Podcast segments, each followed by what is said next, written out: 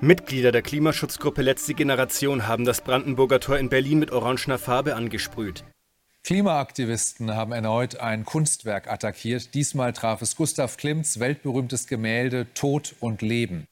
Nach einer Woche ohne Blockadeaktionen blockierten Aktivisten der letzten Generation am Montag wieder den Verkehr in Berlin sich auf die Straße kleben oder Sehenswürdigkeiten und Kunstwerke mit Farbe besprühen. Klimaaktivistinnen der letzten Generation greifen meist zu kontroversen Mitteln, um für mehr Klimaschutz zu protestieren. Wie hier zu hören in Ausschnitten aus verschiedenen Nachrichtensendungen der vergangenen Monate. Einer, der bis vor kurzem über den Klimawandel berichtet hat, ist Raphael Thelen. Er ist 1985 in Bonn geboren und hat jahrelang als Reporter für den Spiegel und die Zeit aus Konfliktgebieten berichtet. Im Januar 2023 hat Thelen dem Journalismus den Rücken gekehrt und engagiert sich seither bei der letzten Generation. Ihr hört den Klimapodcast von Detektor FM. Ich bin Ina Lebetjew. Hi. Mission Energiewende. Der Detektor FM Podcast zum Klimawandel und neuen Energielösungen. Eine Kooperation mit Lichtblick, eurem Anbieter von klimaneutraler Energie für zu Hause und unterwegs. In seinem Debütroman Wut zeigt Raphael Thelen, wie der Klimawandel uns Menschen verändert und wie sie zu AktivistInnen werden. Und darüber sprechen wir jetzt. Hallo, Herr Thelen. Hi. Ihr Buch heißt Wut. Sie stellen Ihrem Roman auch ein Zitat von Antonio Guterres voran: Now is the time to turn rage into action. Sind Verzweiflung und Wut auch die Gefühle, die Sie dazu gebracht haben, den Journalismus an den Nagel zu hängen und Aktivist zu werden? Wut ist ja immer das Gefühl, das uns packt, wenn unsere Grenzen überschritten werden, wenn wir irgendwie was sehen, was uns nicht passt, wenn wir ein Unrecht erleben. Und das habe ich auf jeden Fall in den letzten Jahren auch ganz stark erlebt, je mehr ich mich mit der Klimakrise befasst habe und gesehen habe, dass das ja nicht ein Zufall ist, das, was da passiert, sondern dass das von Ölkonzernen sehr bewusst herbeigeführt wurde über, den 40, über die vergangenen 40 Jahre, um Profit zu machen. Ja, da hat mich schon eine Wut gepackt und die hat mich sicherlich auch aus dem Journalismus raus und in den Aktivismus reingeführt. Ist Wut ein gutes Gefühl? Ich glaube, es ist eines der besten. Also ohne Wut wissen wir ja nie, unsere Grenzen zu wahren. Wir wissen nie, wie wir für Veränderungen eintreten können. Also man kann sich ja nichts vorstellen, von Frauenrechten bis über die antikolonialen Kämpfe und, und, und, und, und. Wir wüssten ja, hätten ja bis heute keinerlei Gerechtigkeit, keine Gewerkschaften, keine 40-Stunden-Woche, kein Verbot von Kinderarbeit, keine LGBTQI-Rechte. Wären Menschen nicht einmal darüber wütend geworden, dass sie ungerecht behandelt werden? Natürlich ist Wut ein total gutes Gefühl, ein total legitimes Gefühl, wenn eine Ungerechtigkeit herrscht. Ähm, ich frage mich, also wir, wir waren ja sozusagen, äh, also wir waren beide JournalistInnen und jetzt sind sie, ähm, ja, sind sie Aktivist. Wäre es nicht auch sinnvoll oder nachhaltig gewesen, weiter guten Klimajournalismus zu machen, Menschen aufzuklären, sie mit Argumenten zu überzeugen? Wir haben ja keinen Informationsmangel. Also die Informationen sind seit 40 Jahren bekannt, eigentlich sogar schon seit 150 Jahren, dass die Klimakrise durch das Verbrennen fossiler Brennstoffe entsteht. Es gibt keinen Mangel an Informationen und es gibt auch keinen Mangel an Überzeugungsarbeit. Ich habe ja auch das Netzwerk ähm, Klimajournalismus mitgegründet, in dem wir genau das gemacht haben. Aber es mangelt daran ja nicht, sondern es mangelt an Menschen, die machen und zwar in einer Art und Weise, die schnell zu Veränderungen führt. Wir haben jetzt noch wenige Jahre, um das 1,5 Grad Ziel einzuhalten, wobei wir uns schon so gut wie sicher davon verabschieden müssen. Und das heißt, wir bewegen uns auf ja, sprichwörtlich dünnem Eis. Und wenn wir nicht wollen, dass unsere Zivilisation bis zum Ende des Jahrhunderts zusammenbricht, und davon gehen führende Klimawissenschaftlerinnen aus, dann müssen wir sehr schnell, sehr radikalen Wandel hinlegen. Und Journalismus ist halt nun mal etwas sehr Bewahrendes, eigentlich sogar was sehr Konservatives im Sinne von, wir reproduzieren oder wir, wir stützen uns sehr stark auf das, was da ist. Es ist ja nicht, der Journalismus, die Aufgabe des Journalismus ist nicht zu verändern. Ähm, die Aufgabe des Journalismus ist sicherlich, unsere Demokratie zu verteidigen. Aber auch da würde ich sagen, so wie er gerade in Deutschland gemacht wird, versagt er, weil die Bundesregierung bricht konsequent Artikel 20a unseres Grundgesetzes. Sie tritt nicht für den Schutz unserer Lebensgrundlagen ein. Und der Journalismus kriegt aber nicht hin, das mal konsequent zu benennen und zu sagen, wer sind denn die Schuldigen, wer versagt denn gerade, sondern die Klimakrise wird als ein Thema unter vielen behandelt und das ist halt zu wenig. Wie ist denn die Idee zu Ihrem Buch entstanden? Wie ist das, äh, wie haben Sie das gemacht? Es kam aus zwei Fragen heraus. Zum einen habe ich mich gefragt, so wo ist eigentlich die Wut der Klimabewegung? Ich habe als Reporter war ich, habe ich in Kairo gelebt während der Revolutionen. Ich habe über den G8, den G20 berichtet. Ich habe über Pegida berichtet in Dresden. Ich habe ganz, ganz viele soziale Bewegungen begleitet. Immer wieder waren Menschen wütend und diese Wut hat unglaublich viel Veränderung möglich gemacht. Und dann habe ich mir die Klimabewegung angeguckt und die ist einfach super freundlich und immer strategisch und immer irgendwie sehr verhalten. Und deswegen ist sie auch so verdammt leicht zu ignorieren. Und gleichzeitig habe ich mich gefragt, wo ist denn eigentlich meine eigene Wut? Ich weiß das doch auch alles. Ich weiß auch, dass Konzerne die Politik über Lobbyismus beeinflussen in einer Art und Weise, die gemeinwohlschädlich ist.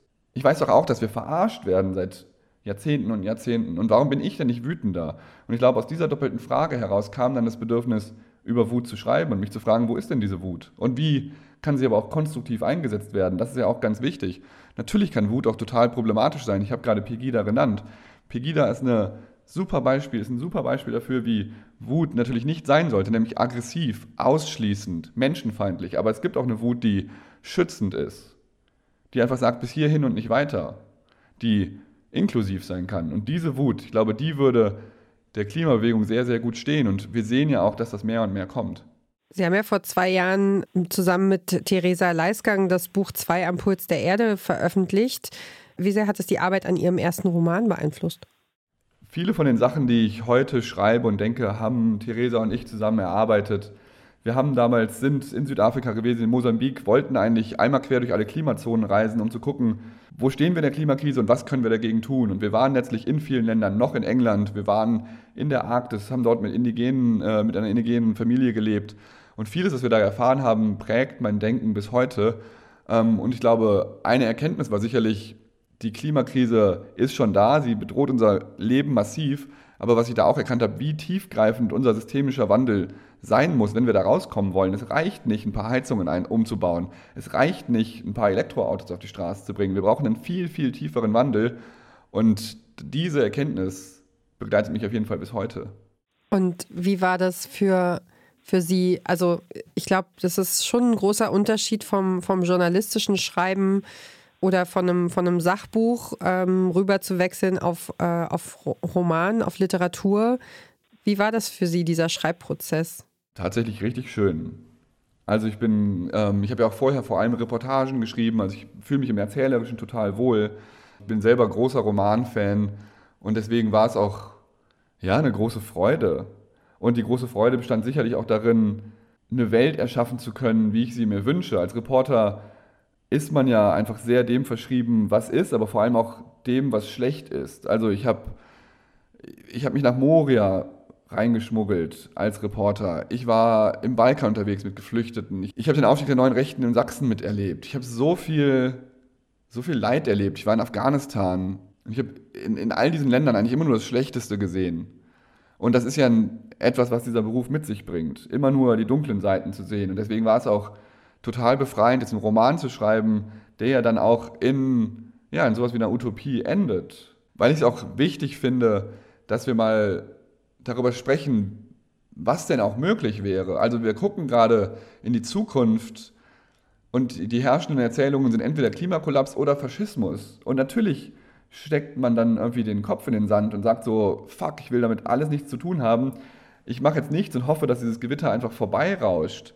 Aber wir könnten ja in einer viel, viel gerechteren, besseren Welt leben. Wir haben ja die ganze Technologie, das ist überhaupt nicht das Problem. Und wir könnten auch eine 20-Stunden-Woche haben. Wir könnten auch ein Gesundheitssystem haben, das viel besser ist. Wir könnten ein besseres Bildungssystem haben und, und, und, und, und. Wir könnten ja unsere Lebensgrundlagen schützen. Wir könnten die sogar wieder herstellen. Aber dafür müssen wir anfangen, das auch zu denken und mal zu überlegen, wie das aussehe und vielleicht sogar ein bisschen träumen. Und ich glaube, solange wir das nicht tun, ja, dann rasseln wir halt unweigerlich in Klimakrise und Faschismus rein. Eine kurze Unterbrechung für unseren Werbepartner. Euer Laptop läuft mit 100% Ökostrom, eure Heizung mit klimaneutraler Wärme, in der Garage lädt euer Auto und auf dem Dach erzeugt ihr euren eigenen Solarstrom. Klingt nach Zukunftsmusik, ist aber jetzt schon leicht zu haben. Bei Lichtblick bekommt ihr alles, was ihr für einen klimaneutralen Lebensstil braucht. Jetzt einfach wechseln zu Deutschlands größtem Ökostromanbieter. Die Beispiele, die Sie jetzt gerade genannt haben von den, von den Orten und, und Situationen, aus denen Sie berichtet haben, klingen für mich so, als wären Sie da einfach sehr, sehr oft am Puls der Zeit gewesen. Fehlt Ihnen das? Ich habe auch jetzt das Gefühl, am Puls der Zeit zu sein, aber mit dem Unterschied, dass ich als Reporter auch gerne immer dieses Gefühl von Selbstwirksamkeit hatte. Also ich habe Reportagen geschrieben, die dann dazu geführt haben, dass Menschen in Deutschland Asyl bekommen haben. Ähm, ich habe immer wieder Texte geschrieben, die zum Beispiel in Südsachsen zu einer breiten gesellschaftlichen Diskussion geführt haben. Und das war immer das, was ich unter Journalismus verstanden habe. Und dieses Gefühl von, von Selbstwirksamkeit, von etwas zu tun, habe ich jetzt natürlich auch, weil das, was ich tue, ist natürlich nochmal viel direkter. Und ich meine, wir haben das Buch Zwei Impuls der Erde genannt, weil es um die Klimakrise geht. Und jetzt bin ich ja auch am Puls der Erde, weil naja, die Klimakrise ist nicht alles, aber ohne Klima ist irgendwie alles nichts. Und es gibt, glaube ich, kein größeres Thema. Und dabei muss man aber auch verstehen, hey, die Klimakrise, da geht es nicht einfach nur um ein paar CO2-Moleküle, ähm, da geht es nicht um 1,5 Grad, es geht nicht um was Abstraktes, sondern es geht ja hier um eine riesige Menschheit, um eine riesige Gerechtigkeitskrise. Es gibt Konzerne, die haben sehr viel Geld mit der Produktion dieser Krise verdient. Es gibt Superreiche, die produzieren Zehntausende, die produzieren tausendmal so viel CO2 wie ich.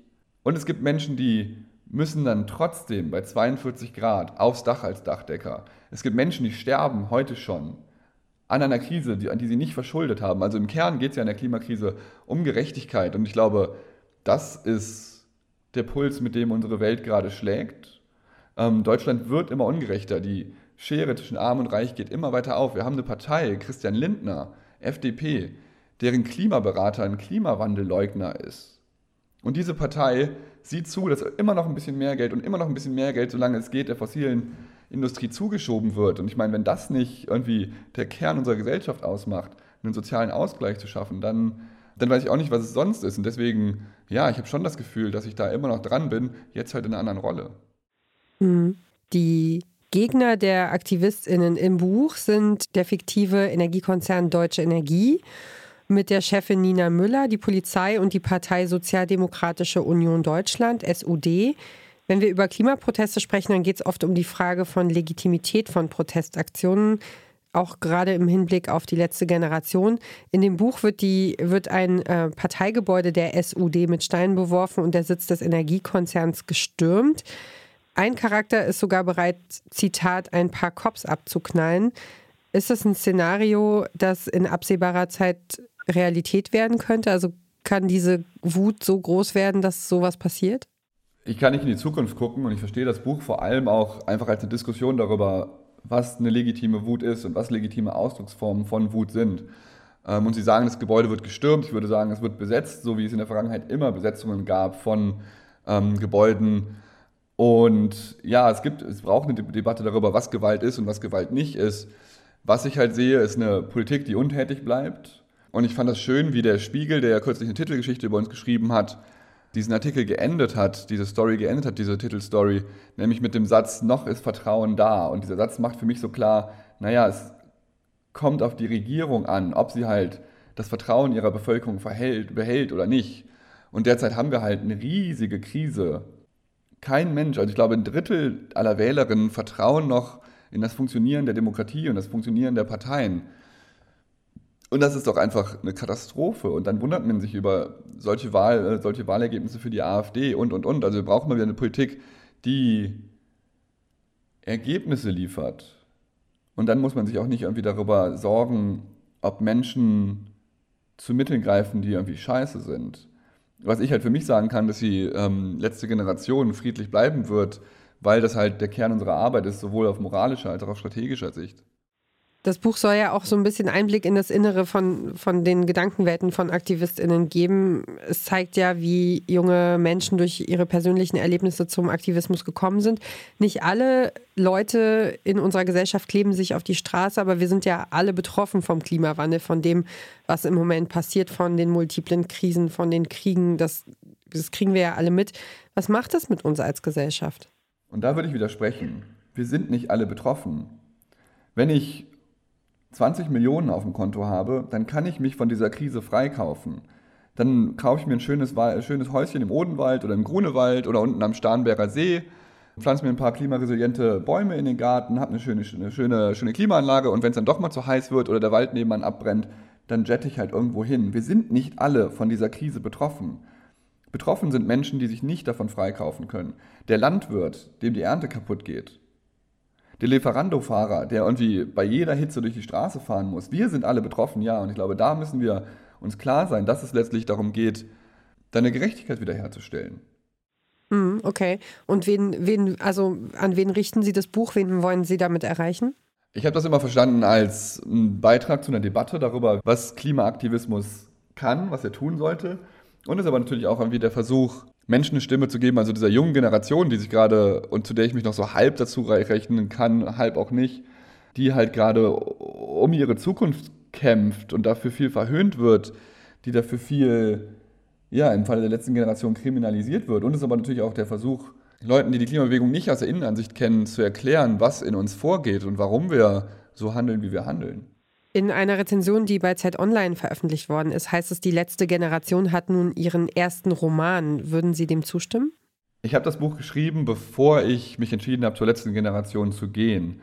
Ähm, deswegen nur mit Einschränkungen. Und trotzdem merke ich, dass ganz viele Menschen um mich herum in der letzten Generation, die das Buch lesen, sich darin ganz stark wiederfinden und es feiern und, und, und, und, und. Also ja, es ist sicherlich sowas wie ein Generationenporträt, weil es halt zeigt, was wir da machen und warum wir das machen. Der Roman ist ja seit dem, seit dem Sommer draußen. Gibt es irgendwas, was Sie erlebt haben, äh, das Ihnen doll im Gedächtnis geblieben ist im, im Zusammenhang mit Ihrem Buch? Ich glaube, es sind die Reaktionen. Also einer kam auf mich zu und sagte irgendwie, er hätte es angefangen im Zug zu lesen und hätte es dann gar nicht weglegen können und wäre dann sogar irgendwann am Bahnhof angekommen, hätte noch 20 Minuten auf dem Bahnsteig gestanden, um es fertig zu lesen. Eine andere Freundin erzählte mir oder eine Bekannte sagte so, sie hätte gar keinen Bock gehabt, irgendwie aufzuhören äh, zu lesen, um zwischendurch was zu essen. Also ich merke so, die Menschen, die sich mit der Klimakrise beschäftigen, die packt das. Für die ist das ein Buch anscheinend, wo sie sich sehr wiederfinden und wo sie Gedanken wiederfinden. Und das freut mich natürlich mega, weil das natürlich auch der Gedanke war, den ich eben hatte, irgendwie Gedankenanstöße geben und zu gucken, wo wollen wir denn eigentlich hin. Das sagt der Autor, Speaker und Aktivist Raphael Thelen. Sein Buch Wut ist im August beim Arche Literaturverlag erschienen. Vielen Dank für das Gespräch. Vielen Dank für die Einladung. Und das war's für diese Woche von unserem Klima-Podcast hier beim Podcast Radio Detektor FM. Die Redaktion für diese Folge hatten Alina Metz und Julia Segers. Wenn euch gefällt, was wir hier machen, dann erzählt gern euren besten Leuten davon und abonniert natürlich gern unseren Podcast in eurer Lieblings-App. Wir von Mission Energiewende sind kommende Woche wieder mit einem neuen Thema für euch da. Bis dahin könnt ihr Folgen zu unterschiedlichsten Themen nachhören in unserem Feed. Wir haben unter anderem über veganes Leder gesprochen, über Pflastersteine aus Plastikmüll in Indonesien und über Klimaschutz an Schulen. Die Folgen findet ihr auch auf Detektor FM. Habt vielen Dank fürs Zuhören, fürs Klicken, fürs Liken. Wir freuen uns darüber und sind nächste Woche wieder für euch da. Ich bin Ina Lebetjew. Macht's gut. Bis bald. Tschüss. Mission Energiewende. Der Detektor FM Podcast zum Klimawandel und neuen Energielösungen. Eine Kooperation mit Lichtblick, eurem Anbieter von klimaneutraler Energie für zu Hause und unterwegs.